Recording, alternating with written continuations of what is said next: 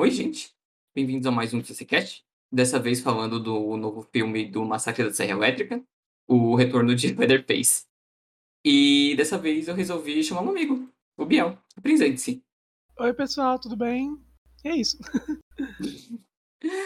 Ai, a primeira coisa é Massacre da Serra Elétrica 2022. Por que ele é tão ruim? Tipo, eu acho que a minha maior dúvida é por que fizeram, sabe? Eu acho que não precisava. Eu sei que a gente tá numa onda de pegar filmes antigos e trazê-los de volta com um novo modelo. Tipo Halloween ou Pânico até. Mas. Cara, Massacre da Serra Elétrica foi tão um ponto de interrogação. Ainda mais que eles cortaram muita coisa. Tipo, resetaram a franquia, vamos fazer do primeiro e vamos que vamos. Vamos na fé. Praticamente o que Halloween faz há muito tempo, mas enfim. É até legal citar que, tipo, esse filme ele tá ignorando muitos outros filmes antes desse, né? Ele tá sendo fiel só ao primeiro filme do Massacre. Sendo que depois do primeiro teve outros cinco ou seis filmes. Então ele tá ignorando todos. O que eu acho uma escolha curiosa de ignorar o segundo, porque se fosse para trazer uma Final Girl mais ativa, porque eles tentaram vender a série como se fosse a Lauren, é a Stretch do segundo filme, porque ela desce a serra no Leatherface. Eu acho que, é, eu acho que eles ficaram presos entre trazer uma personagem que tem um apego maior, que é a Sally, no caso, é, do que trazer uma segunda que não teve tanto foco, né? O público, assim, não, não adotou tanto ela. Ai, não é como se a Sally tivesse feito muita coisa no primeiro filme, sabe? É, porque ela não fez. É isso, foi coisas que ela fez no primeiro filme, ela não faz. Coisas que ela fez, ela saiu viva e é isso. E o Buba estreou o seu Indo Balé que ficou reconhecido. É, então, ela fez parte do momento icônico que foi o, o reconhecimento dessa dancinha do Buba, né? Essa dancinha, tanto é que foi recriada agora como uma referência, assim. E foi o. Eu, eu consigo dizer que é um dos únicos pontos altos desse filme, é referência mesmo. Ai, a dancinha. Ai, eu achei a dancinha dele tão desnecessária, porque, pelo que eu lembro do primeiro filme, é. Quando ele faz a dancinha é porque ele tá puto, porque a série fugiu e ficou tipo, tá, tô sem meu jantar, kkk. Vou dançar de raiva. A gente deixou a curiosidade pro final, então depois eu vou falar, mas tem uma, um ponto importante sobre as diferenças do, do personagem em si, que vai ficar bem mais claro quando eu contar essa curiosidade lá pro final. Depois a gente fala sobre isso. Uhum. Então, o diretor foi o David Blue Garcia, que fez alguns filmes, que fez Blood Festival, Fest, corrigindo. Uh, o roteirista só fez, tipo, dois filmes, que isso explica muita coisa. E. Bom, eu acho que dá pra comentar um pouco sobre a fotografia. O que tu achou da fotografia, nega? É, na verdade, eu até gosto da fotografia. Eu acho que ele tenta passar uma coisa meio. Por exemplo, no começo do filme ele traz uma paz muito grande pela fotografia, mas ao mesmo tempo ele quebra isso muito rápido. Eu acho a fotografia do filme boa até, mas eu acho que ele não se vende bem como um filme de terror na fotografia. Ele parece muito um filme de qualquer outra coisa menos de terror. Eu achei ela bonita, mas ao mesmo tempo é uma fotografia básica sombria, sabe? Tipo filmes dos anos 2000. Só que não. Sim. Só que sem aquele exagero de cores escuras que, ironicamente, Massacre da Serra Elétrica Remake fez.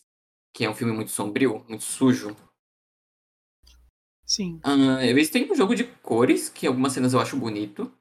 Por exemplo, na casa do Buba, é, tem um esquema de cor de verde e vermelha, enquanto a menina Melody tá andando pela casa. Eu achei isso muito bonitinho. E, Isso é bonito mesmo. e algumas cenas eles colocam uma corzinha azul, mas geralmente é. É o que? É uma coisa genérica. Eu gosto das cenas no gerais que são uma coisa mais do milharal ou de repente dos girassols. Essas cenas elas são bem bonitas, a fotografia. É, a cena mesmo de quando encontram aquela personagem sem o rosto é, é bem legal. Aquela cena ela é bem bonita e macabra ao mesmo tempo. Mas eles fazem aquilo e depois daquilo não tem muito mais disso. Então é meio que um cortezinho bem perdido ali no meio. Tipo, eles têm ideias boas, só que é uma montanha russa esse filme, literalmente. Sobe e desce, sobe e desce. Só que geralmente mais descendo do que subindo. Sim, com certeza. Vale lembrar que também essa essa grande questão de estar picotado, vários momentos que a gente não reconhece no resto do filme, é muito importante dizer também porque é porque teve várias mudanças, né? Eles fizeram várias é, cortes diferentes para que funcionasse o filme. E acabou meio que deixando um pouco confuso alguns momentos. Ah, pelo que eu vi, ele não foi picotado para tentar agradar mais o público? É, então, exatamente. Eles trocaram de diretor no, no filme, né? Porque eles não estavam satisfeitos com o corte do filme. E aí um novo diretor, que foi o que realmente ficou, que é o David Blue Garcia, ele acabou fazendo um corte, ele fez diversos cortes diferentes e colocou para públicos diferentes assistirem para ver qual seria a reação. Acontece que odiaram todos. é, todas as possibilidades foram odiadas, por isso que o filme não foi para de fato no cinema, né? Ah, o que eu acho incrível, já teve diversos filmes que já tiveram essa ideia.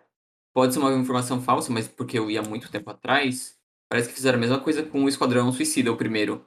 Tinham duas versões dos filmes e não sabiam qual escolher e acabaram juntando as duas e saiu aquilo. É, eu acho que isso aconteceu mesmo, de fato. Não sou muito ligado assim na DC e tal, mas eu acho que isso aconteceu. Tipo, eu não sou fã da DC, eu só vi isso por cima, eu não gosto de filme de super-herói. Só pra deixar isso claro. É, vão te tacar hate, vão te tacar hate agora. Vão, vamos. Ai, ainda mais quando eu falar que eu não gosto de Quick, enfim. Então, bora pra trama. Trama, não tem. não, tô brincando. Uh, a trama é só um grupo de jovens que vai para uma cidade fantasma do Texas, mas acaba se deparando com um maníaco da Serra Elétrica. Isso é a sinopse original, porque a minha sinopse é bando de gente rica indo pra cidade, que não tem nada para fazer, que é transformar em uma ecovila, e vai morrendo um por um. Porque todo mundo consegue tomar as decisões mais estúpidas. Aí eles meio que vão para essa, pra essa cidade, né, meio abandonada no interior do Texas, e eu acho assim que o roteiro tenta explicar pra gente que eles estão fazendo isso para fugir da violência, enfim. Tanto é que tem a questão do, do problema que teve na escola, né? Do, do, do massacre na escola. E eles tentam vender isso pra gente, que eles estão indo pro interior para fugir dessa violência. Acabam encontrando mais lá, mas enfim. Eu acho muito problemático todo o roteiro que, que starta daí. E uma pauta muito importante, que não é tão importante, mas eu quero falar a, a cidade em si é horrível, horrível. É uma coisa muito. É, parece muito aqueles negócios de. Como se tudo fosse de papelão, sabe? Que parece que vai empurrar e vai cair. É muita cenografia barata, sabe? Eles chegam na cidade, parece que é tipo aquela cena de Velho Oeste, que é tudo madeira, só, só a fachada das casas, sabe? Sim, tipo cenário de peça de teatro. É, então eu acho isso muito. Mas enfim, o roteiro basicamente foi esse, né? Eles vão para lá para fugir e repopular. Ah, e talvez eles quisessem tentar vender como se tudo tivesse desabando e sendo um lixo, mas eu duvido muito. Porém, olha, que tristeza. Dali pra frente, só pra trás. Tipo, a primeira cena do filme é os jovens místicos indo pra cidade, que eu acho uma cena ok. Assim, ela não fede nem cheira, porque ela apresenta o nosso quarteto, entre aspas, de protagonistas. Porque, na verdade, os dois principais são a Melody e a Laiva, se não me engano. E tem mais dois. Tem tipo a Dante e a Ruth, que só existem, coitados. Uh, uma coisa que eu achei engraçada dessa cena é que a gente tem a Laiva tendo todo o momento dramático dela, olhando pro celular, vendo um post de armas e tendo o tremelique, mexendo no pescoço, mostrando que tem trauma de armas. E é isso. Isso é o máximo de coisas estabelecidas que o roteiro vai entregar. É, eu nem me dei o trabalho de anotar o nome, por exemplo, da Ruth, que você falou agora, porque para mim, assim, zero foco nela. Eu nem tinha me dado trabalho, eu tava meio que focando nos três, né? Que é a Melody, o Dante e a Lila. Eu acho personagens muito fracos, assim. É... Principalmente o Dante e a Melody. Eu acho que a Lila realmente é a protagonista principal. Tanto é que, enfim, futuramente a gente vai ver que ela realmente foi a que fez alguma coisa. É... Mas assim, nenhum deles tem porte para ser, sabe, um, um personagem futuro, assim, da franquia. Eu acho que eles são muito fraquinhos. Então a gente tem isso, eles indo pra cidade, eles encontrando o mecânico mais grosso possível. Aí tem todo o drama, deve ter uma arma, tipo, ai, ele está tentando compensar o quê, hein? KKKK. Aí tem uma piadoca, né? Uma. Essa piada, assim, foi humor e piadas. Nossa, ela lacrou ali, ali ela entregou todo o filme, lacrou. Sim. É. que eu acho muito bom que daí pra frente nada acontece durante muito tempo. Muito tempo não tem nada acontecendo. Tipo, os quatro chegam na cidade, a Melody fica pra e vai tipo, ah, você vai morar aqui. E a vai fica, não, não quero. E fica nesse draminha genérico durante três segundos e é isso. Aí corta pro Dante indo na casa que tem uma bandeira dos conf confederados. Que é uma bandeira, né? Assista pra caralho. E quando eles vão pra lá, eles encontram uma senhora, eles ficam discutindo com a senhora. E a senhora muito de boa, tipo, se ela tivesse, sei lá, jogado um sapato neles e dito, ah, eu não quero esse tipo de gente aqui. Mas não, ela diz, ah, aquela é uma bandeira que me faz lembrar do meu avô, eu nem gosto muito dela, não tem muito significado. Eu acho que se bobeasse e conversasse um pouco com ela, eu acho que ela subia lá e tirava a bandeira. E eles fazem, tipo, uma expulsão da velha da própria casa dela. tipo. Eu amo, esse, eu amo essa cena que eles literalmente falam: você vai sair. E assim, ninguém apresenta nenhum papel. Eles simplesmente ligam pra polícia e falam que a véia não quer sair. E a véia tem que sair. E tipo, ah, e tem toda a discussão, tipo, ai, mostre os seus documentos. Não, mostre os seus documentos. Ah, ela não tem os documentos. Tipo, vocês dois também não estão com os documentos em mãos provando que é a casa de vocês, sabe? É, eu acho. Toda essa cena eu acho. Enfim. E tipo, essa cena já estabelece que o Buba tá morando com ela, que eu acho que é um furo de roteiro tão grande comparado com o primeiro filme. A gente tem a primeira aparição né, do Leatherface no, no topo da escada. E assim, é, eu acho. Eu só quero começar dizendo que eu não gosto nem um pouco do visual dele nesse filme. Eu acho que eles poderiam primeiro estar tá apostando num, numa caracterização que seria mais marcante pro personagem, para continuar, enfim, sendo um personagem marcante. Mas a primeira aparição dele, ninguém tá nem aí para ele, tanto é que ele entra lá no carro da polícia que ninguém vê que ele entrou. Só parece que ele tá lá no final. Aí ele entrou assim, tipo, ninguém viu ele mesmo? É, ele não resistiu, ele simplesmente desceu a escada, né, em silêncio, e entrou. Tanto é que quando eu vi pela primeira vez, eu falei, nossa, ele ficou na casa, ninguém falou nada.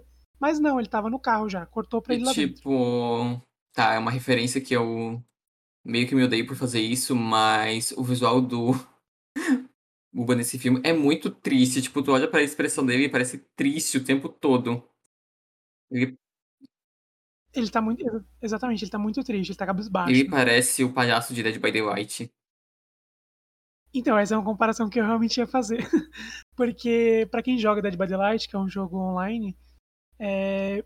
esse personagem ele tá muito parecido com o Clown, que é um personagem do jogo, muito mais do que ele de... deveria estar, né? Porque enfim, foi assim uma caracterização péssima pro personagem. Eu realmente achei isso. Coitado, ainda parece que tá, tá triste o filme todo. Vale lembrar que ele deve estar, tá, nesse momento do filme, já que passou 50 anos do primeiro, ele deve estar tá com pelo menos 70 Sim. anos, né? De 60 a 70 anos. E ele né, continua com um porte físico de alguém com 25, 30 no auge. Não, ele tá zero bala. Se algum dia ele ficou velho, olha, esse dia foi uma mentira. Ele tá de boa, zero balas. É, uma coisa que eu acho engraçada do Buba mais triste do Texas é que. Ai, é muito ruim, porque ele ficava a velha tava morrendo, quase encontrando Deus, ele fica, tipo, segurando, colocando, tipo, uma máscara de gás, ele simplesmente, ai, foda-se, vou matar todo mundo. Ele desce a porrada no guarda, que é uma cena de gore. Eu acho que anatomicamente não muito correta, mas enfim. É, e esse é meu primeiro comentário. Eu acho que é meio que improvável que alguém consiga fazer isso. E ele vai lá e desce a porrada nele, faz o carro bater, a gente para no, no campo de gerações, que eu achei que ia virar mais de Sommer, todo mundo ia dar as mãos, rodar, gritar, sentir a dor um do outro. Era o que eu tava esperando, mas infelizmente não me entregaram isso. Eu fiz algumas anotações que vão começar nessa cena, nas anotações que eu fiz, e vão até o final. Mas aqui começa o primeiro incidente que acontece. Ele participa de um acidente de carro e ele continua bem com isso, tá? Então, assim, daqui para frente eu vou começar a citar várias tragédias que acontecem com ele e o desgraçado não morre, não manca, não faz nada.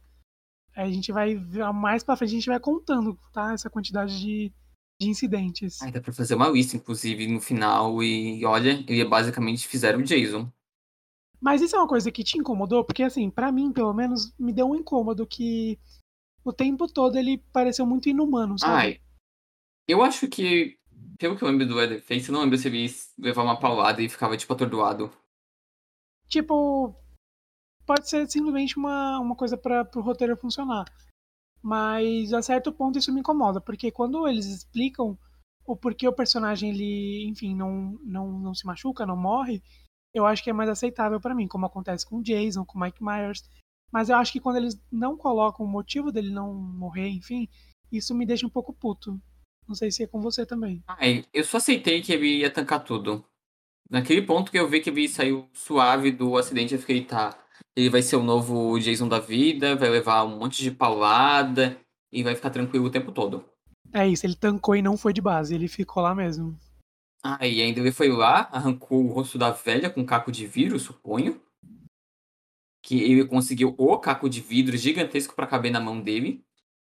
A precisão cirúrgica, né, do, do gatinho. Ainda ele conseguiu tirar o rosto dela, fazer uma nova máscara, foi incrível. Ali o trabalho dele de arte, assim, belas artes, porque choras. Ah... Ai, eu acho muito tosca, porque essa é a primeira, a segunda cena que a gente tem mais alguns personagens morrendo. A gente tem o policial que leva uma paulada na cabeça. E leva tipo um tuque, tuque, tuque morreu. E já deixar avisado para quem não viu o filme ou quem vai ver o filme ainda de novo, esse praticamente é o último momento que a gente vai ver policiais no filme. Porque por algum momento não existem policiais no Texas. Ah, existem só daqueles dois policiais. Pra que mais reforço que aquilo? É, porque assim, o filme ele segue numa num ponto assim que a gente não tem mais policiais. O, último, o único momento que a gente vai ver um policial é quando a, a Sally realmente aparece de volta, né? Que ela agora ela é uma, não sei se ela é uma xerife, enfim, ela é alguma coisa da polícia. Ah, eu achei que ela era uma cowboy, pra ser sincero. Enfim, ela é alguma coisa assim. eu achei até que ela tava morando na casa do Buba. E a gente pode falar dela, porque assim, eu acho que ela visualmente, ela tem o visual de uma das melhores personagens. É, e assim, a maior evolução da personagem, eu diria. Porque tem a Laurie Strode, que é um clássico, que todo mundo viu a evolução dela. Mas a ela, a Sally, a gente vê que ela tá muito fodona, né? Ela tá muito poderosa. E ela tá querendo encontrar ele de um jeito assim, tal como o Laurie Strode queria encontrar o Mike. Então, assim, é, para mim é um banho de água fria o encontro deles, que a gente vai falar mais pra frente. Mas quando ela aparece, eu falo, não é ela. É ela, a menina mulher. Ela vai acabar com ele. Aí, na hora que eu vi ela, eu pensei, putz, ela vai morrer tão fácil, ela vai rodar igual um peão da casa própria. Eu juro que eu não pensei. Eu pensei que ela ia peitar ele pra caramba. Tanto é que enrolam para fazer esse encontro deles. Isso acontece faltando 30 minutos pro filme acabar, ou até menos. Então eu juro que eu achei que ela ia resolver tudo. Uma coisa engraçada que ocorre nessa cena é que o mecânico mais grosso do Texas, ele pega as chaves do povinho da van, porque a Laiva quer ir embora, quer levar a Melody, porque estão se sentindo mal por ter matado a velha. No caso, é mais a Melody por ter matado a velha, mas enfim. E essa cena vai ocorrendo junto com a cena de assassinato do Bobo matando todo mundo. Show. Faz sentido. Uma progressão, ok até. Mas enquanto a Melody e o Dante ficam, tipo, vasculhando as coisas na casa, dá tempo do Bubu voltar. E ninguém na van viu o Buba, ninguém viu. Tem, tipo, o núcleozinho que vai comprar coisas na cidade que tá ali também. Que estão dentro da van, estão lá festejando. Ah, ninguém viu o Buba tempo todo ninguém viu o Buba, ele só vai pra casa dele, ele entra, ele faz a baguncinha dele, mata o Dante, desce a faca no Dante, no caso. E o que a gente tá falando que é o, enfim, o mecânico, ele fica sabendo da morte daquela senhora de uma forma que a gente não sabe como, que ele pega a chave para impedir que eles saíssem porque eles mataram a senhora, mas assim, não sabemos como ele ficou sabendo disso. Tipo, eu até sei, eu até entendi, eu acho que eles ficaram tipo, ah, vocês foram expulsar sem os documentos, ah, então me mostre documentos que provam que vocês são de lá. E o Dante e a Melody vão para casa nesse ponto. Só que é engraçado porque ele queria. Ele não queria eles na cidade. Ele queria que eles vazassem da cidade. Porque ele só não deu as chaves e disse, ai, tá bom, vaza. Não, e de repente ele decide que ele quer que eles fiquem, mas, né? Ah, matou a velha, ninguém sai. Não tenho mais vizinhos, vocês vão ter que ser meu vizinho agora. Não tem mais quem para me fazer chá e ver quase morrer, se engasgar com oxigênio. Enfim, aí como você disse, acontece todo aquele bafafá e tem a questão do Dante ser uma das primeiras vítimas assim do grupo principal, né? Tirando a Ruth, que já tá com Deus. É. A Ruth só levou uma facada, ela foi tipo, ah, eu não, é bom estabelecer que a gente esqueceu desse ponto. É que a Ruth começa a fazer ligações para chamar a atenção dos policiais, dos xerifes, no caso. Aí lá que a série é contatada e tudo mais. Né, depois disso, ela só serve pra isso nesse filme. Depois ela leva uma faca. Um, acho que um caco de vidro do Buba da barriga e morre. Que é uma das mortes mais bobas, né? Porque a gente espera coisas tão grandiosas e ele só dá uma facadinha e vai embora. Sim, foi tipo facada e vai embora. E fica tipo, tá, um beijo, tchau, tchau. Ela vai lá, solta uma lágrima e vai indo no horizonte. A maioria das cenas do, do filme, elas são muito gráficas, elas são muito é, sangrentas realmente. É, o diretor, que a gente já comentou aqui, que é o David Blue Garcia, ele deu uma entrevista, não falando necessariamente do filme, mas da carreira dele no geral com terror. E ele disse que pôde perceber que o público novo dos filmes de terror, eles querem ver sangue. Eles gostam do sangue. E isso até me ofende um pouco, porque gostando muito do terror, eu acho que não é só isso que a gente quer ver, sabe? Eu acho que ele focou muito em cenas gráficas, meio que quase no gore, é, para dizer que é isso que o público quer ver. Eu acho que não, sabe? Até os filmes mais bobinhos de assassinato hoje em dia tem grandes plot twists, às vezes nem tão grandes, mas tem um pouquinho. Eu acho que isso é um pouco de ofender o público dele também. Tipo. Tá, show. O público do terror quer mais sangue, mais morte, mais gore, mas também quer uma história boa. O que vem de um filme. Meio que tem que ser o equilíbrio dos dois. Pode ter cenas com gore e cenas com uma história boa. Tipo, o Halloween 2018 todo mundo gosta muito. Porque equilibra os dois a gente não conversa sobre Halloween Kills. Que eu acho engraçado, quando o Puba entra na casa dele, ele vira uma entidade paranormal lá dentro, pelo menos para mim. Porque ele consegue andar sem fazer muito barulho, e a única pessoa que mais ou menos escuta é a Melody, mas ela fica, meu Deus, matamos a velha, porque ela encontra os documentos. E o Dante simplesmente é arrastado pra ir num canto e leva uma facada. Tem uma, uma referência, talvez, que ficou por, pra morte do Dante que eu acho legal que quando a, aquela tutora do, do, do, do, do Buba, né, que, que falou que a casa era dela, enfim, quando a tutora fala com o Dante, ela fala para ele segurar a língua dele. E aí eu acho super legal essa referência na morte dele, que ele morre com a língua pendurada para fora. Eu acho assim um dos melhores atos desse filme. Fora isso, não acontece mais nada para mim. E eu só queria deixar registrado que eu gostei dessa parte. Fora isso, é o que você falou mesmo ele se movimenta lá como se ele fosse um espírito, sendo que até a pessoa, por exemplo, a, a Mel, que é super magrinha, ela anda e tudo tá rangendo o tempo todo, ele tá sempre sabendo, sabe? Ele sempre vê. Eu acho engraçado, porque eu não lembro como a Melody é, se mostra pro Buba depois. Eu só lembro que ela tá debaixo da cama, o policial mais inútil. O policial não, o mecânico mais grosso do Texas vai atrás, porque o Dante vai se arrastando pro lado de fora sem a língua, caso com a língua pra fora. E ele fica, tipo, segurando o Dante, ele coloca o Dante no chão, toda uma cena que era pra ser dramática, mas. Eu fiquei, tá, tá tudo bem, você tá vendo um cara com uma língua pra fora e o máximo que você faz é pegar sua pistolinha michuruca e vai lá pra dentro da casa. E ele já totalmente sabe do que se trata, né? Mesmo. Enfim, ele só vê o cara lá sangrando, ele já sabe do que se trata.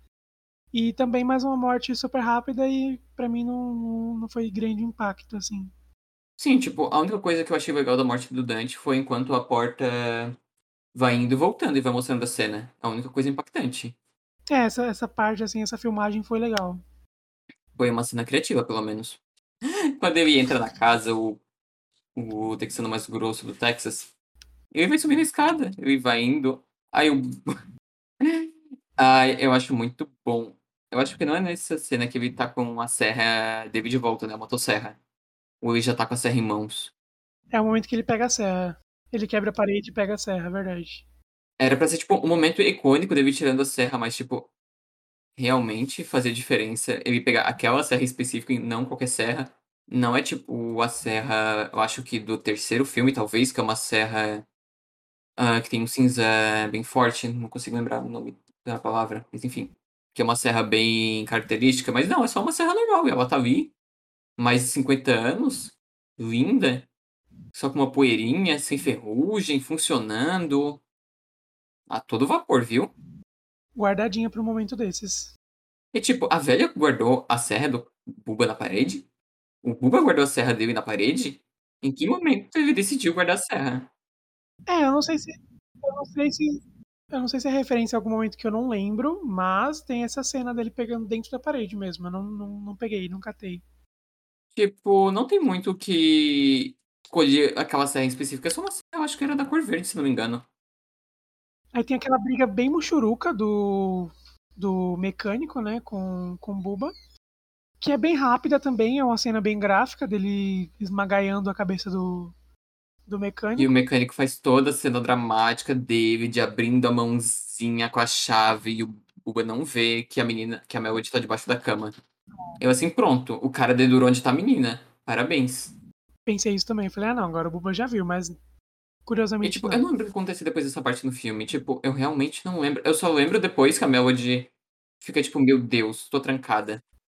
O que acontece é que o Leatherface escuta o pessoal festejando lá fora, né, dentro da van, e aí ele vai pra, pra posteriormente o que vai ser a cena, na minha opinião, mais inacreditável do filme, que é a cena que ele entra no busão, né? Que ele vai ouvir o barulho deles festejando, aí ele já se dire- direciona direto pra van. Mas antes disso, a Melody e a Lila já estão, tipo, dentro da van, não? Nessa cena. É que a gente, é, a gente esqueceu da cena que ah, quando ele encontra a Layla, né? A Layla não, desculpa, a Ah, Melody. A Melody e a Lila, porque tem. Eu não consigo, eu realmente não consigo lembrar dessa cena, porque eu lembro que eu ri muito dessa cena, porque tá a Lila olhando pra escada e tá o Buba lá em cima. Ela dá, tipo, um suspiro. É é o momento, o momento que ele vai pegar a serra dele, que ele tá pegando, a Melody pega a chave do da mão do, do mecânico, e aí ela faz uma, um malabarismo pra descer a escada sem fazer barulho. Mas aí quando ela desce, ela olha pra trás, ele já Ah. tá olhando pra ela, tipo, mano, e aí? E aí ela leva uma retada, ela cai no subsolo Essa foi minha casa. cena favorita, o jeito que o Buba joga as coisas assim, com uma precisão. Eu acho que ele ficou treinando 50 anos só pra jogar martelo e serra elétrica. Serra elétrica não, motosserra. Ele esperou 50 anos só pra isso. Tanto é que ele conhece o mapeamento da casa inteira no subsolo e ele sabe exatamente onde a mina tá. Ele consegue acert- colocar a serra no, no olho dela e seguir ela durante um longo trajeto com a serra ligada. Eu acho assim uma precisão. Ele treinou há 50 anos só pra saber isso. Eu acho que eu fazia isso com todo mundo. Levava alguém pra casa, jogava, tipo, ai, tá bom, se esconde aí que eu vou pegar a motosserra aqui vendo o que dá. Vou ver se eu te acho. Tipo, eu ri muito da cena dele jogando martelo, porque, tipo, pega nela, ela faz todo um drama assim, pronto, morreu. O martelo pegou onde tá a parte do pulmão dela, pronto, quebrou tudo, morreu. Mortíssima. Mas não, ela tá ali viva, correndo. Aí tem a, a fuga na posição de 4, né? Debaixo do subsolo da casa, que ela procurando jeito de sair. Tem o banho que ela toma de cocô, provavelmente, quando ele quebra o cano, né? E suja ela inteira num líquido marrom. E, tipo, ela tá sempre tranquila, ela não tá com dor, ela não tá sangrando. Eu também acho ela muito tempo todo em paz, né? Com, a- com as situações. Eu acho que nunca vi uma, abre aspas, Final Girl tão tanque na minha vida. É, eu acho que é exatamente por isso que a gente coloca aspas aí, porque ela não tem potencial pra isso. Eu sempre, to- o tempo todo no filme, eu pensei que nenhuma delas tinha potencial pra ser uma Final Girl, assim, no, no nível da Strode, por exemplo. É, porque mesmo com, com elas sendo inocentes, elas nunca tendo que lidar com a violência, elas sempre foram muito. é, tiveram muito instinto de fazer na hora, sabe? Seja a Laurie ou seja a Sally, qualquer uma delas. Agora, essas que a gente tá falando desse filme atual, elas têm um contato com a violência. Tanto é que uma delas participou de um massacre numa escola, sabe? Foi vítima do massacre. E saiu viva. Então eu talvez esperasse mais dela, mais reação por conta disso, mas não foi o que a gente recebeu. Foi meio que um gatilho pra ela que deixou ela totalmente é, meio que inútil no filme, né? Ela só sentia dor e ficava com medo de morrer. Nem isso, tipo, ela superou o, todos os gatilhos dela num filme muito fácil. Ela chegou na cidade, assim, ela sentiu a terapia, ela disse, estou curada. Todos os meus traumas sumiram. Meu trauma só vai voltar mais pra frente. Ela, ela pega na arma no comecinho do filme já, né? Sim, ela pega e já brinca de atirar. É tipo, superei meu trauma, vejando como superá-lo também. E aí é o momento que realmente ela, toda suja já de, de cocô da casa do Buba, ela consegue realmente correr pra van, ela e a irmã dela. Depois de fugir por uma portinha, né? Por uma. Aquelas gradezinhas. Aquelas gradezinhas. Uma, uma janelinha. Uma gradezinha, é isso. Tipo, ela foge e enquanto tá rolando essa cena, eu acho que a Sebi tá vindo de caminhonete pra cidade. Ela tá indo em direção, é. Ai, eu só não sei tu, mas eu fiquei imaginando, tipo, durante esse tempo todo a Sebi escutando música country, tipo, Iha, é hoje. É, eu fiquei imaginando duas horas de viagem ouvindo Dolly Parton, sabe? Uma coisa bem countryzinha assim, em direção à cidade. Dirigindo meu carro. Dirigindo meu carro. E tipo. e tipo, tá, elas vão correndo pra van, onde tá todo mundo que vai comprar as coisas na cidade, jogam a chave. Ah, a van mais lenta de novo ataca novamente. Ela não funciona. Ela só não funciona a van. E o cara vai sair pra ver. Ah, a van não tá funcionando. Já volto, galera. Ele vai. E realmente volta, mas volta só a cabeça, né? E tipo, ninguém viu o Buba desse tempo todo. Ninguém escutou um vrum, vrum, vrum da serra. Tipo, ele foi no negócio que tava ali do lado. Eu acho, posso não ser perito em barulho de motosserra, mas a música não tava tão alta. Dava de escutar. Eu acho que, no geral, de toda essa cena, acho que essa parte é a que consegue passar tranquila por mim, é a que menos me incomoda. Eu acho que muitas outras coisas nessa cena me incomodam. Eu acho legal da crítica que tem né, na cena, tanto que um personagem fala, e aí, você é mó estranho, a gente vai te cancelar, sabe? Ele fala uma, uma parada assim. Eu acho legal a crítica do que eles fazem ali no momento, né, pra essa, essa nova geração, talvez, ou enfim, a questão de todo mundo levantar o celular quando ele entra realmente de fato na van. Eu acho que essas críticas são bem legais, são aceitas, né? Mas é como você disse, a construção chega do momento que ele chegou lá dentro, né? Dele jogar a cabeça, dele encerrar em silêncio, ninguém se preocupar, enfim. Até mesmo o fato dele, tá, dele estar lá dentro. Tudo isso me incomoda bastante a, a fluidez. Ai, o que me incomodou nessa cena deles pegarem o celular é, tipo, o velho escrevendo o filme atual. Tipo, ai, a gente vai te cancelar, a pessoa com a serra ainda tem. Na hora que ele começa o massacre, ele começa, tipo, a livezinha do Instagram, que eu suponho. Gente escrevendo, oh meu Deus, esse sangue é falso. Onde é isso? KKK, estou vendo que é tudo falso. Eu fiquei tipo, ai, cara. Eu revirei tanto o olho, é tipo o velho escrevendo filme. É como você diz, um velho querendo parecer. querendo é, supor como seria um pensamento de um jovem, né? Sim, tipo. Ai, o que, que são jovens hoje em dia? Ai, são a cultura do cancelamento. Ninguém vai aceitar um pouco de gorezinho que já vão querer cancelar. Aí eu, eu começo a me irritar daí, porque eu acho que seria legal fazer alguns personagens tendo essa atitude, porque realmente talvez pudesse vir a acontecer, né? Tem sem noção para tudo. Só que eu acho que a partir do momento que ele assume que todos estão fazendo a mesma coisa, ele já tá indo. tá sendo irreal no filme, sabe? Tanto é que ele começa a matar as pessoas e muitos continuam filmando, apontando o celular pra ele até chegar a vez dele, sabe? E essa cena para mim funciona nos primeiros 5 segundos. Quando eles levantam o celular e falam do cancelamento e tal, funcionou para mim. Mas a partir do momento que começou realmente o massacre e a maioria tá filmando ainda, tipo, olhando para ele, para mim parou de funcionar aí, porque assim, eu acho que não tem uma resistência, não tem ninguém pulando nele, tentando fazer alguma coisa, sabe? Tudo bem que, de fato, pro roteiro funcionar, eles poderiam matar todos no final. Mas eu acho que deveria ter essa construção de alguém tentando fazer alguma coisa. Eu senti falta das pessoas agindo, sabe? Elas estavam literalmente fazendo uma fila e esperando a vez deles morrerem. E, tipo, mais uma coisa que me incomodou nessa cena, não também pela falta de reação, mas, tipo, tá. Viram que não vão conseguir peitar o grandalhão de 30 metros, mas podiam tentar fugir pela janela. Porque tem uma personagem que morre tentando abrir a janelinha, a janelinha era muito fácil de abrir. É, ela é a que trabalha no banco, né? Ela foi a que foi dividida no meio quando tava tentando fugir. É, a única que pensou nisso pensou, demorou para pensar, porque quando ela pensou já tava na vez dela de morrer. Ela tava, né, seguindo a fila. Aí quando chegou a vez dela, ela falou: Ah, eu vou tentar fugir. Gente, vou dar um pulinho, olha o parkour. Pronto, cortado ao meio. E também a protagonista sendo abençoada com a única ideia que funciona, né? Porque pro roteiro funcionar, a protagonista tinha que achar o banheiro primeiro. Então só elas entraram no banheiro. Não puxaram não... ninguém pra salvar, não fizeram nada. Só elas foram e fecharam. Ai, cada um por si. Quem é Final Girl por todos. Tipo, uma coisa que me incomodou nessa cena. Tá, ninguém fugiu pela janela e, tipo, do nada a outra. Ai, minha vez de morrer pela janela. E, tipo, elas se escondem no banheiro e o Buba faz as coisas mais devagares possíveis. Ele, ele tem uma fucking motosserra, ele ficou serrando todo mundo como, com aquela serra de 50 anos, que corta como todo mundo fosse manteiga. Aí na portinha de madeira ele vai lá com o martelinho dele e vai tipo tuque. Tuque. Ai, eu acho muito bom que a Melody faz um drama de Ai, eu não vou conseguir subir. Ai, eu não vou conseguir subir. Enquanto eles abrem, tipo, o, o teto solar do banheiro e a Layla sobe. E a Melody fica tipo, eu não vou conseguir assim, pronto, vamos matar ela. É hoje que ela vai rodar igual peão. Só que aí ela resolve tirar a força do cu, porque ela pega um saca-rolha, taca no braço do Buba.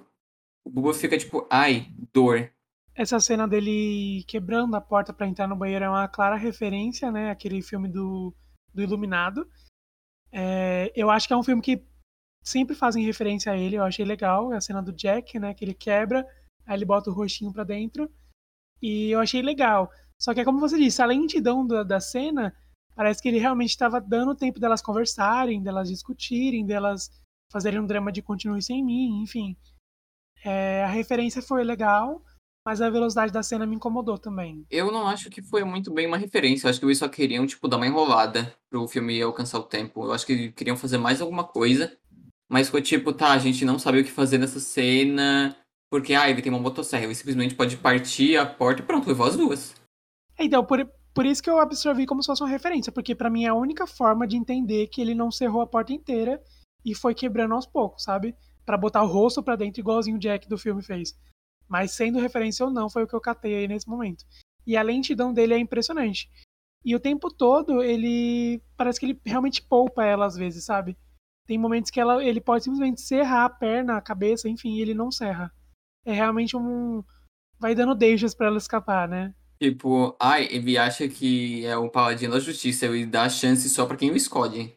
Tipo, tá. Ah, essas duas aqui, ó. Essas duas aqui eu vou dar uma chancinha a mais. Essas daí eu quero ver sobreviver. Aí é o momento que, que elas. Porque assim, para mim, no, no, meu pensamento, talvez eu morresse naquele momento, mas assim, eu ia ficar lá em cima do teto da van. Eu ia permanecer lá, porque ele não ia subir de forma alguma, não acho que ele conseguiria subir. E eu acho que é o momento mais. o lugar mais seguro para se estar naquela cidade.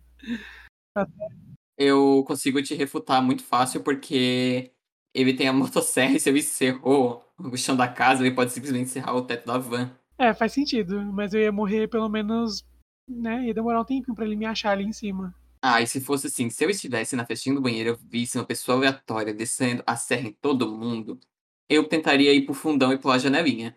Na verdade, eu acho que eu sairia pela porta da frente mesmo. No momento que ele tava com a serra enfiada dentro de uma pessoa, é o tempo de ocorrer. Ele não ia conseguir me alcançar. Ou ele me alcançava, ou todo o resto da van fugia. Então, assim, né? Choice.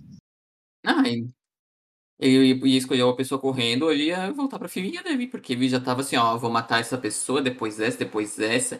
Aí esse daqui eu vou pegar e sacudir, esse daqui eu vou cortar de lado. Ele tava vendo, ele tava, tipo, querendo fazer a morte mais gráfica, mas simplesmente bancando um psicopatinha genérico. Aí, de qualquer forma, nessa cena que elas sobem, é o momento exato que a Sally consegue chegar com a van dela. E, tipo, elas veem a, veem a Sally, correm até ela e dizem ah, me ajude. Elas ficam, ai, tá bom. Você fica, tá bom, entra aí. Ela vai, vai trancar elas lá dentro sem motivo nenhum. Aí a Sally só fala, minhas filhas, sai daqui e deixa eu com ele, que é o que eu mais estava esperando na minha vida toda. E esse encontro da Final Girl do filme passado com, com enfim, com realmente né, voltar ao perigo, é uma coisa que a gente está vendo acontecer de novo, de novo, de novo, né? Teve o Pânico, teve o Halloween, e eu acho que, de repente, não sei se eu posso estar errado, mas eu acho que o que acontece com a Sally nesse filme talvez seja até uma crítica à, à força que as Final Girls absorvem durante o filme, sabe? Porque, por exemplo, a Prescott, a, a Strode, as duas, no caso a, a Laurie e a Sidney, as duas elas absorvem uma força, por exemplo, elas acabam sendo até intocáveis de certos pontos. Que elas não morrem, elas precisam fazer o destino que é enfrentar o vilão. Então elas sofrem muito, mas elas nunca morrem. E eu acho que isso acaba sendo uma crítica também. Tipo, elas são humanas de qualquer forma. Tipo, tá, show. Era pra ser uma crítica, mas. Eles fizeram isso muito ruim. Fizeram isso de uma forma horrível. A série praticamente fez zero coisas. Tá, mas a Laurie é uma idosa, mas a Laurie literalmente fez a casa inteira dela virar uma armadilha para pegar o Michael Myers. Teto até o chão. Tanto que a cena do Halloween 2018 é ela trancando ele no porão e fazendo tudo pegar fogo. Sim. Eu não sei da protagonista do Pânico 5, porque eu não vi ainda, então não tenho opiniões. A Sidney, ela é a mesma coisa, ela acaba sendo muito forte, ela acaba podendo enfrentar, tipo, de cara tudo, porque ela se tornou uma pessoa que é perita em armas, ela consegue. Enfim, ela tem toda uma vivência agora que ela estava preparada para passar por isso, sabe?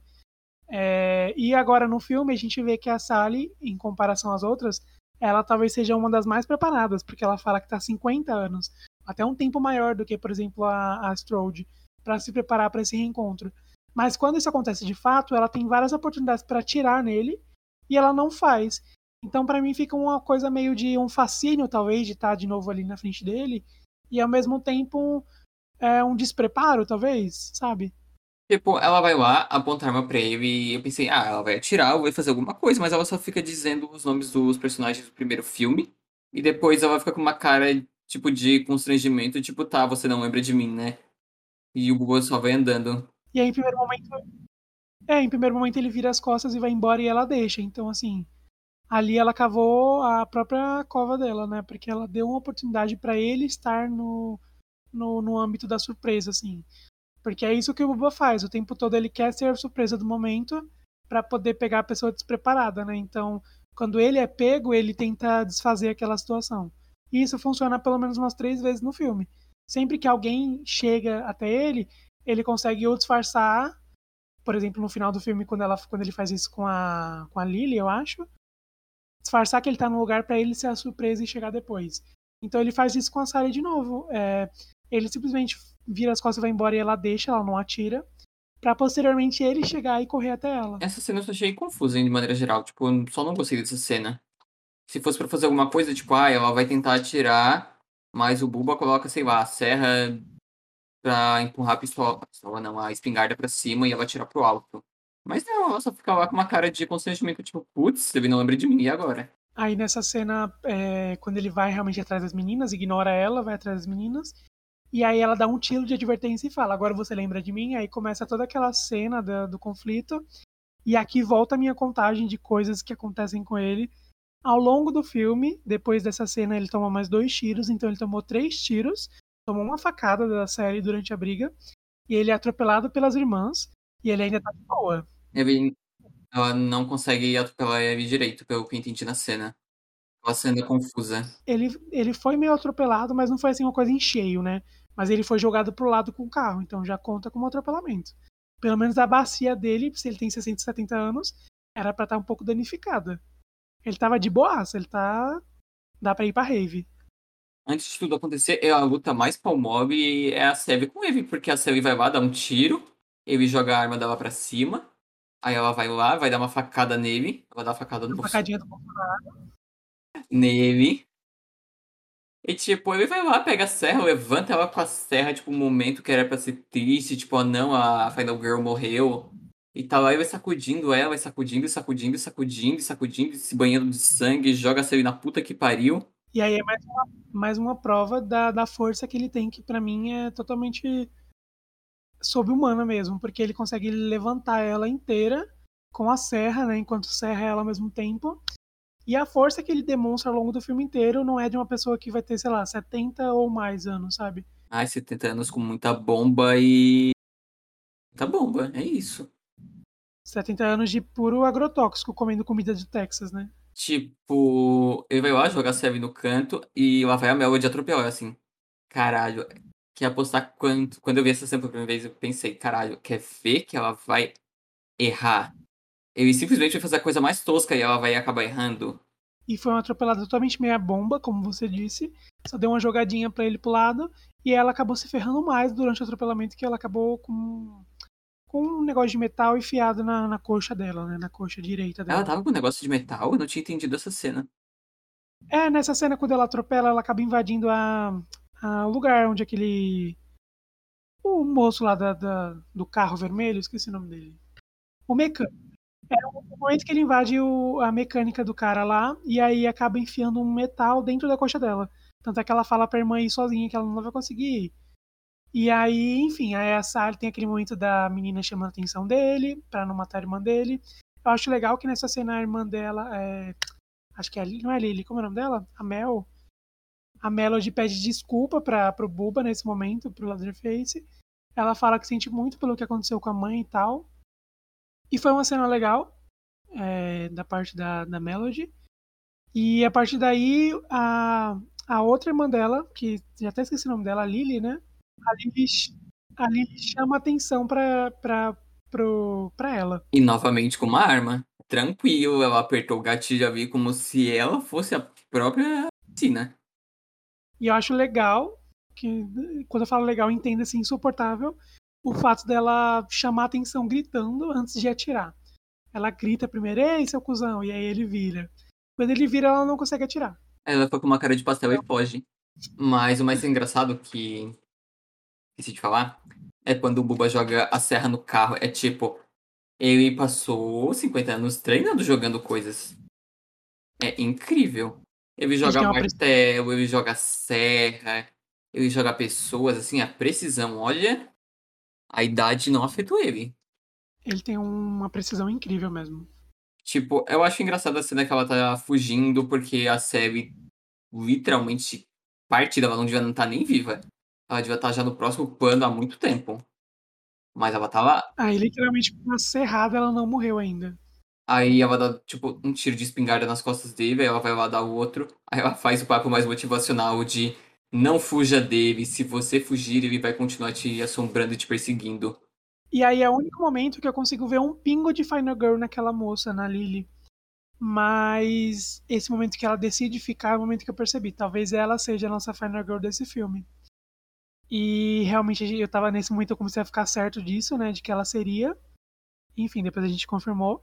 Mas todo o trajeto dela indo atrás dele, de novo o que eu falei, ele engana ela para ele ser a surpresa do momento, sabe? Ela não consegue ser sorrateira por um momento, ela tá sempre gritando, sempre. Enfim. Ela tá sempre querendo puxar briga com ele, mas a única vantagem dela tá nas mãos. Se ela fica. É, ela, peita, ela quer peitar, mas ela não aguenta. Tipo, tanto que ele engana ela usando as. Ainda eu acho essa cena bizonha. Que é ele colocando uma serra num amontoado de coisa que parece ele. E em tempo que a, é, então. o discurso motivacional da série tava ali, eu acho que ele tava ali preparado. Ele tava ali, construindo alguma coisa que tivesse o porte físico dele. E eu fiquei. Caralho. Ele tava tentando toda uma coisa, né? E, e, e isso aí para mim também entra naquela questão que eu falei. Ele é um personagem que, tá, que é muito forte, que tá muito inteligente, que apesar da idade é resistente. Todas essas coisas entram muito em conflito para mim. Se eles explicassem isso de alguma forma, eu engoliria tranquilamente. Mas a falta de explicação para mim deixa tudo muito como furo de roteiro, sabe? Ele literalmente está sendo privilegiado o tempo todo pelo roteiro. Seja pela arma não funcionar do protagonista, seja por qualquer fator, sabe? E tipo, tá, os dois têm a briguinha mais palmole ali, que ele quase mata a Laila. É tipo uma porrada. Que já é a nossa última cena, né? Deveria ser o, o grande embate, assim. Tipo, ele chuta a arma pra puta que pariu. Ela consegue dar uma fugidinha pra ir atrás da arma, ela vai correndo e ele de novo pega a serra e joga. Ele joga agora como se fosse aquele disco de. aquela competição no gelo. Ele vai lá e joga. Vai que é uma beleza. E a serra não corta a perna dela. A serra só dá, tipo, um cortezinho de leve e ela se joga no chão. Eu pensei, ah, ela perdeu o pé. Ela tá se arrastando, ela perdeu o pé. Mas não, ela tava com o pé grudadinho, certinho, assim, então tá, né? E aí ela deu uma, uma viajada naquele momento, né? Ela aceita a morte dela. E ela lembra, enfim, do que aconteceu na escola, daquela questão do massacre, que ela sobreviveu. E ela até foge, assim, da realidade, não percebe que a irmã dela já se desprendeu e já tá lá ajudando ela também, tá montado em cima do Buba.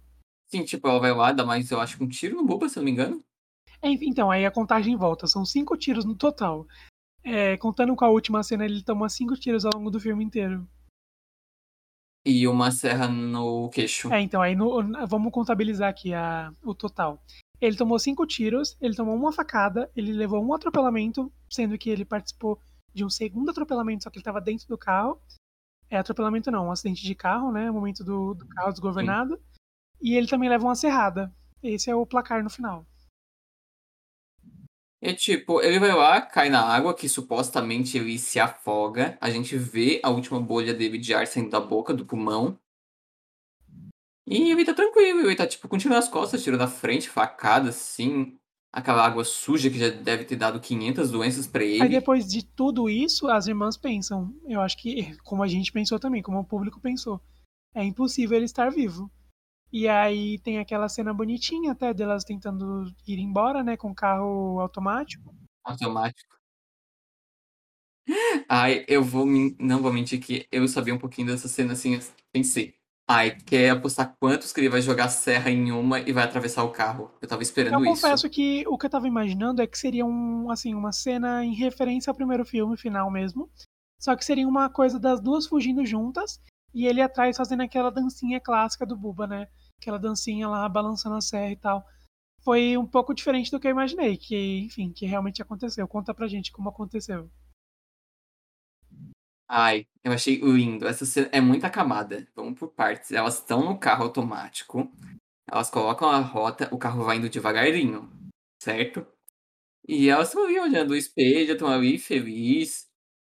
Aí vai, o Buba pega a Melody pelo, pela camisa e puxa. E ela sai do carro com uma facilidade. Ninguém escutou o Brutamontes andando, ninguém viu o retrovisor. Foi incrível. Foi. Ele não chegou num auge de ser tão sorrateiro no filme quanto nessa cena, na Ele luz do dia. andando, né? E tipo, ele vai lá, corta a cabeça da menina Melody e fica fazendo a dancinha do TikTok dele enquanto a vai indo embora pela tangente. Aí ela vai, né, na saída de sol lá no, na parte de cima, ele, ela tem aquela visão assim perfeita, Privilegiado. privilegiada, uma cena de show dela vendo o Leatherface arrancando o pescoço da própria irmã. E é o momento que ele faz aquela referência clássica do filme, né, que é aquela dancinha do Vai se tratar garota, só que com a serra. Sim. Tipo, ele vai lá, fica fazendo o passinho do romano dele. E ela vai indo, aproveitando a cena, sentindo toda a lindeza enquanto ele roda com a cabeça da irmã. E pela Mas isso velocidade do carro, eu, eu até pensei, eu acho que ele conseguiria alcançar ela. O carro tava muito lento. Se ele quisesse, eu acho que ele chegava ainda nela pra matar também.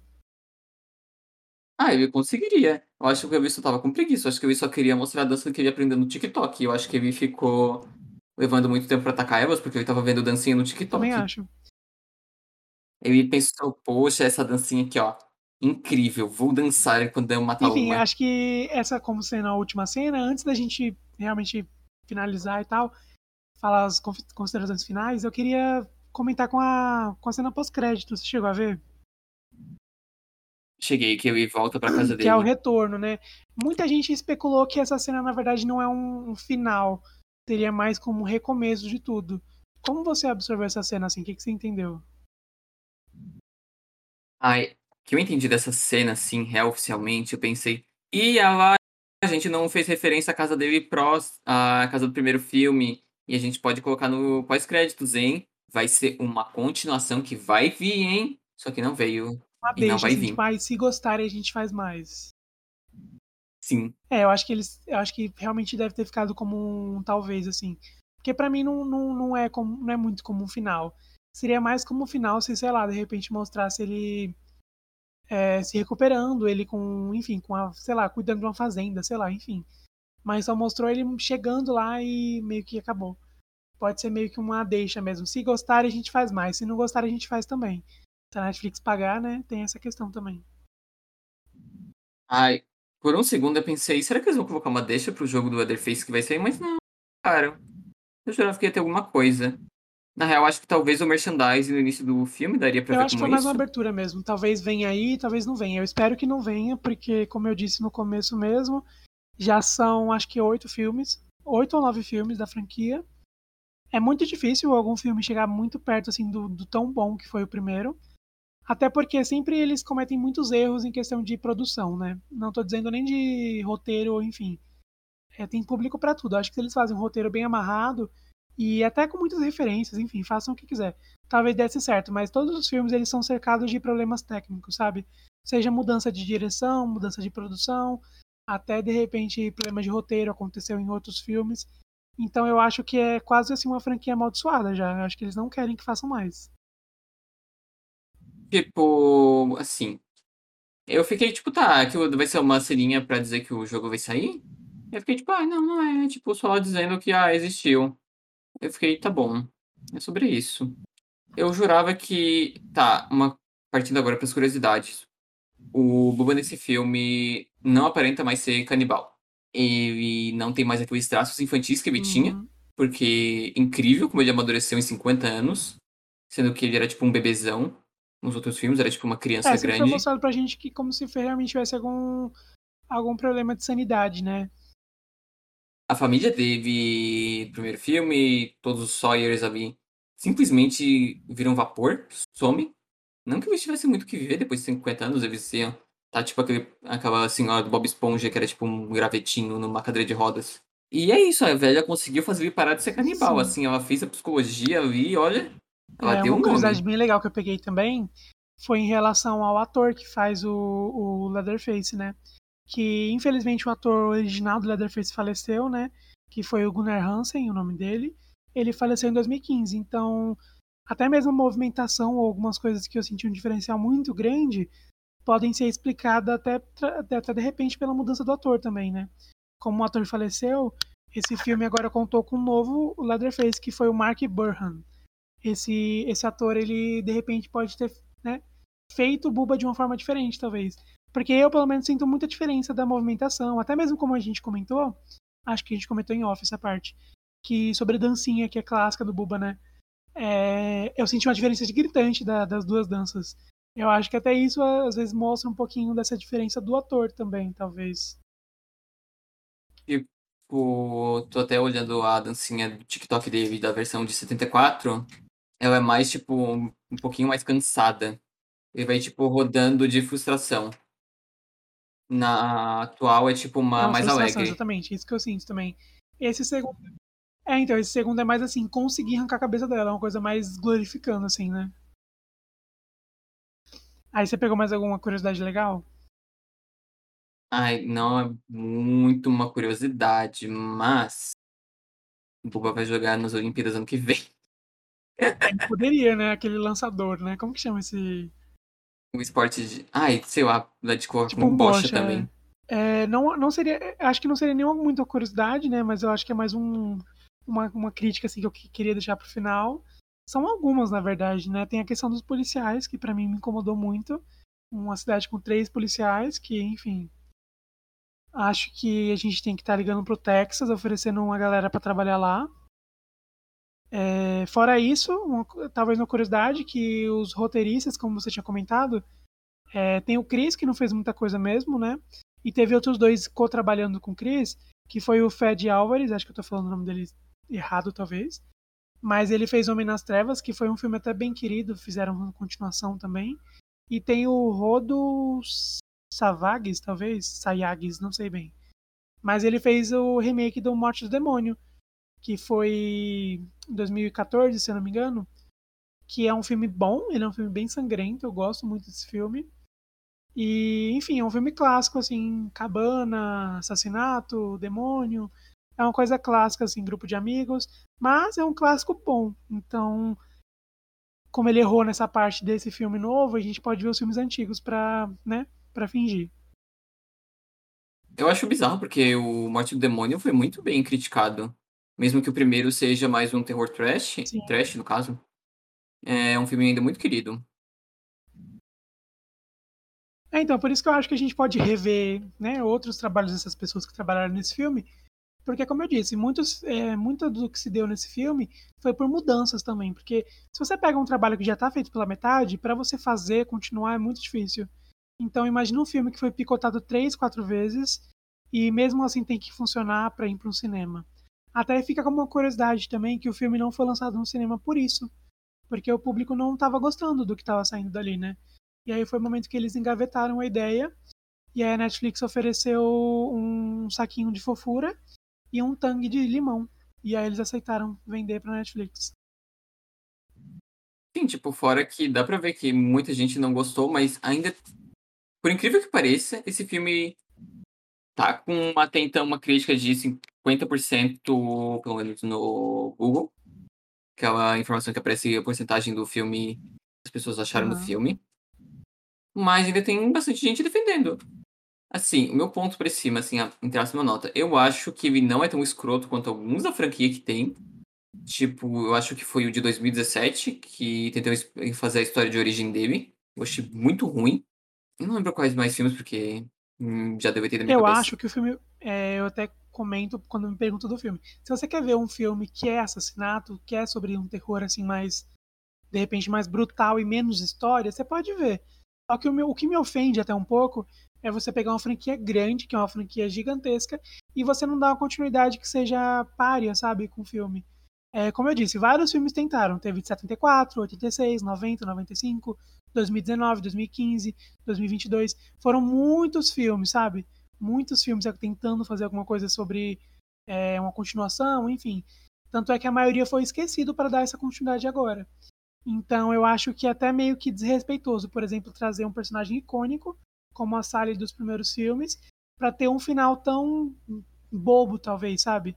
Porque eu achei bobo no quesito de não tem uma grande história por trás, não tem um grande enredo, uma grande desenvoltura.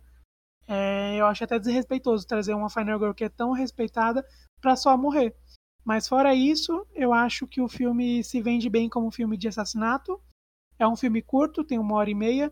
Então, se você assiste um filme pra ver sangue, como o diretor disse que ia entregar sangue, ele entregou realmente. Mas assistam só por isso, não assistam porque vocês gostam da franquia, porque vocês vão parar de gostar, sabe? Tipo, nem é isso. Eu acho que é mais pelo fato de, tipo, tá, você quer ver um filme que vai ocupar a sua tarde, ou noite, ou manhã? Pode ver, é uma hora e meia. Vai fazendo alguma coisa, tipo, eu vi esse filme enquanto eu fazia minha janta. Foi bem mais fácil do que se eu tivesse só parado e sentado visto o filme inteiro normalmente. Eu achei incrível. Assim, tanto que não fiquei assim, ah. Só que tem um ponto que eu quero levantar que minha expectativa para esse filme era muito baixa. Muito, muito, muito baixa. Eu vi o trailer e pensei, putz, não vai ser bom, vai ser horrível. Mas ele é divertidinho de assistir. Ele é ok. É, como eu disse, eu acho que. Exatamente o que você falou, assim embaixo. Ele funciona bem como um filme, sabe, situacional. Agora, se você quer ver um filme como fã da franquia, você não vai gostar, é isso. E fica a minha recomendação também de outros filmes que estão voltando, porque tá muito na moda isso de voltar, né? É, tá realmente vindo com força. Seja como filme ou como série. Tem o Chuck, por exemplo, que voltou como série. É, vai ter o, o Pinhead voltando como série agora também. Então, assim, a gente vai ficar de olho nessas coisas que estão voltando agora como série ou como filme, porque talvez sejam continuações mais dignas do que foi o Massacre da Serra Elétrica. Ah, e não é muito difícil, sabe, atualmente. É, não vai ser difícil, né? Vai ser bem fácil, as expectativas estão baixas.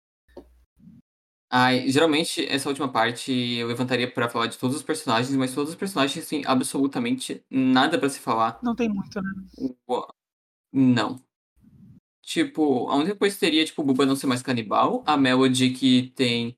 Hum, Melody não, a Laiva que tem mais ou menos um trauma, que simplesmente ela esquece esse trauma quando ela tá lá. simplesmente te ignora e só lembra quando quiser. Ela não esqueceu, ela criou um novo trauma, na verdade, né? Vamos de terapia quando voltar pra cidade.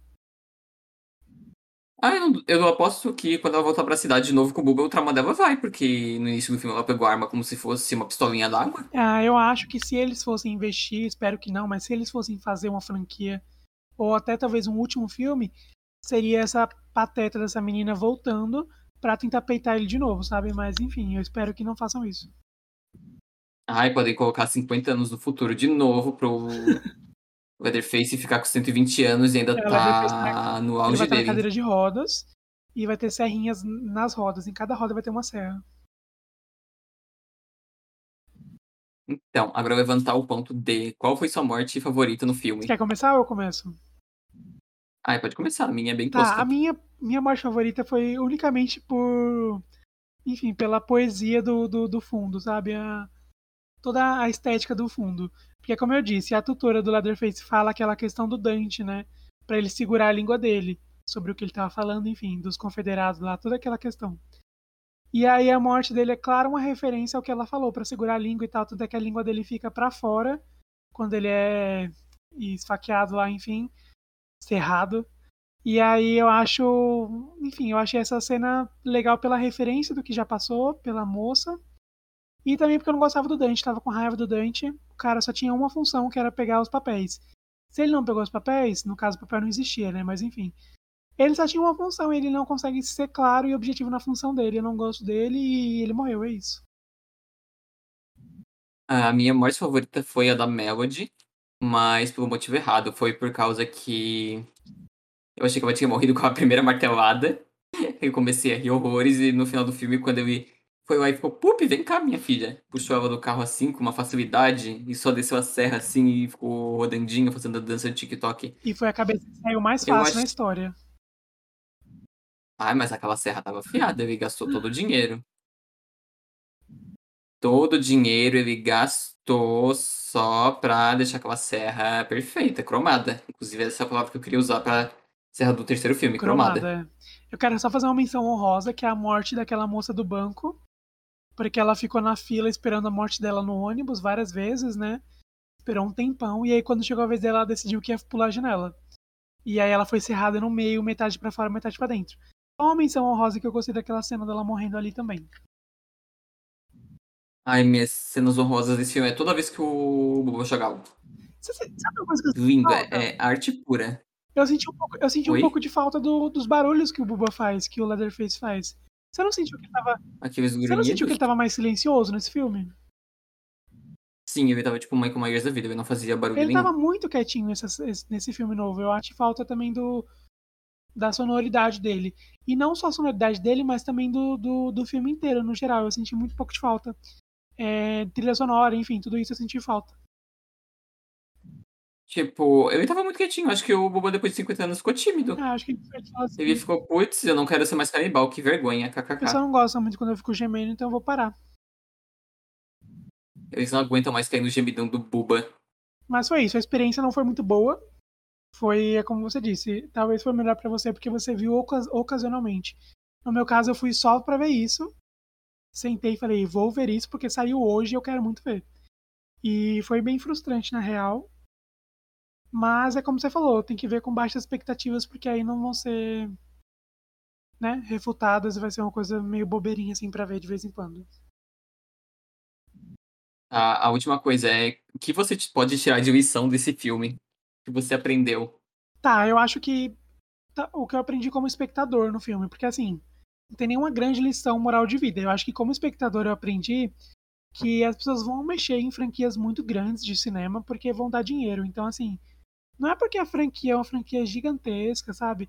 Não é como se de repente fosse sair um filme do, sei lá, do, do Jason, por exemplo, que tá há muito tempo sem sair nada. Se sair esse filme do Jason hoje, a gente tem que abaixar as expectativas, porque o que move as grandes produtoras e tudo mais é o dinheiro. E às vezes eles entregam coisas horríveis. Então, assim, vamos baixar a expectativa e vamos ver por ver. Depois a gente critica, depois a gente faz o que quiser, mas não vamos ver, sabe, com muito hype. Ai, você conseguiu tirar uma lição muito melhor que a minha. A minha é tipo, ai, Buba 2022 no... nos Jogos Olímpicos. Buba Olímpico, é. Eu acho que eu espero que alguém faça essa montagem. Buba lançando assim um peso, sabe, no meio da, da plateia olímpica. É isso. Então tá. Até o próximo DCCast, gente. Tchau, tchau.